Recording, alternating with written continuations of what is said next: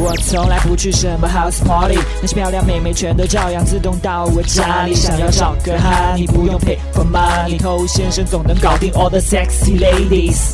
嗨，你好，我是偷先生。大部分过来听我节目的人呢，都是希望可以改善自己的情感生活乃至人际关系的。那当然也不排除有部分女生是过来了解男生的套路的。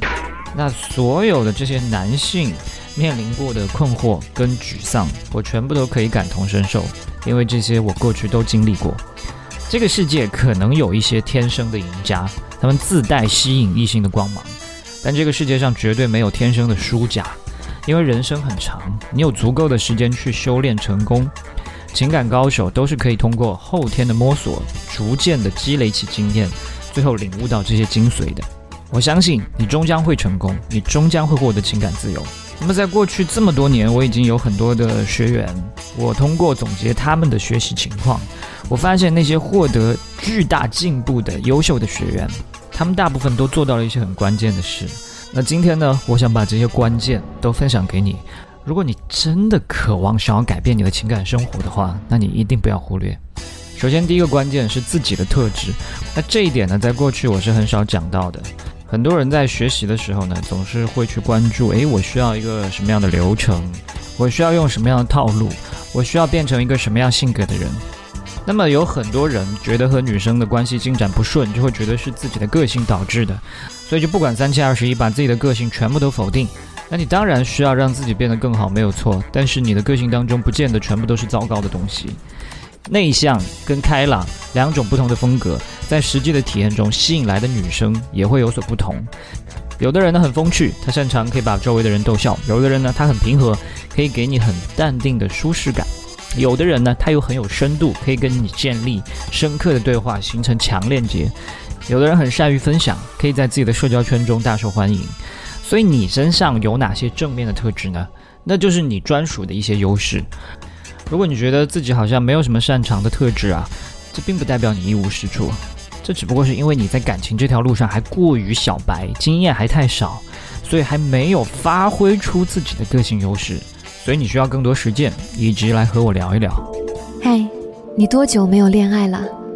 加入偷先生内部进化课程，学习更多干货。我们刚才说了要实践，没错。那第二个重点呢，就是一个行动的勇气。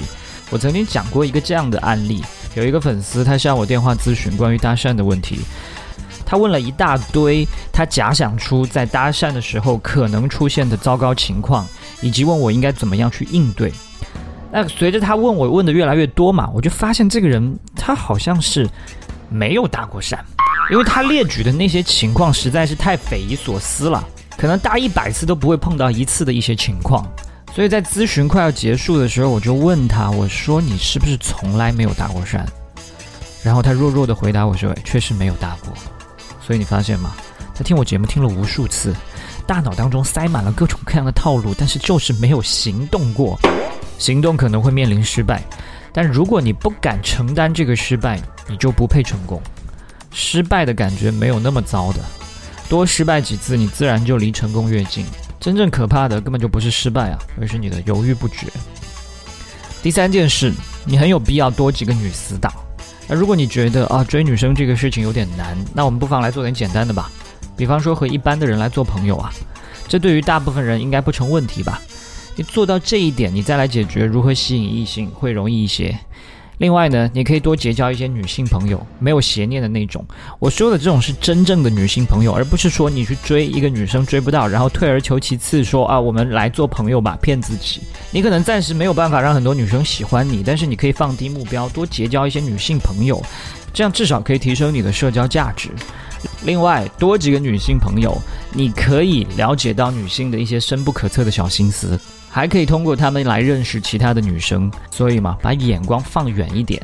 但我要强调的是，你一定不要去听从女生给你的追女生建议，你只需要跟他们去相处，了解他们的小心思就好了。至于为什么不要听他们给出来的追女生建议，这个以后我会再跟你讲到。第四个非常关键的点，就是你要丰富生活。你可以设想一个场景，你经历了很多的苦难艰辛，最后终于把这个喜欢的女生约出来了。那女生看你很腼腆。然后不怎么说话，他甚至来主动问你，你平时喜欢干什么？那你的回答是我平时上班下班，然后回家看电视睡觉，过着两点一线的一般生活。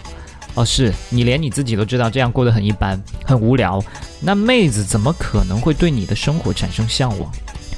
你如何让自己的生活变得有热情向上的？那最简单的一条就是去做你自己感兴趣的事，不要给自己太多借口，说我没有钱，我没有空，我很笨。你要逃离舒适区，你要想方设法的去触碰你热衷的任何事情。这些事情会让你变得更有激情跟能量。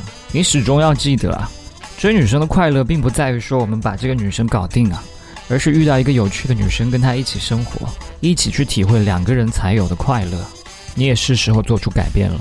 我是头先生，把节目分享给你身边的单身狗，就是对他最大的温柔。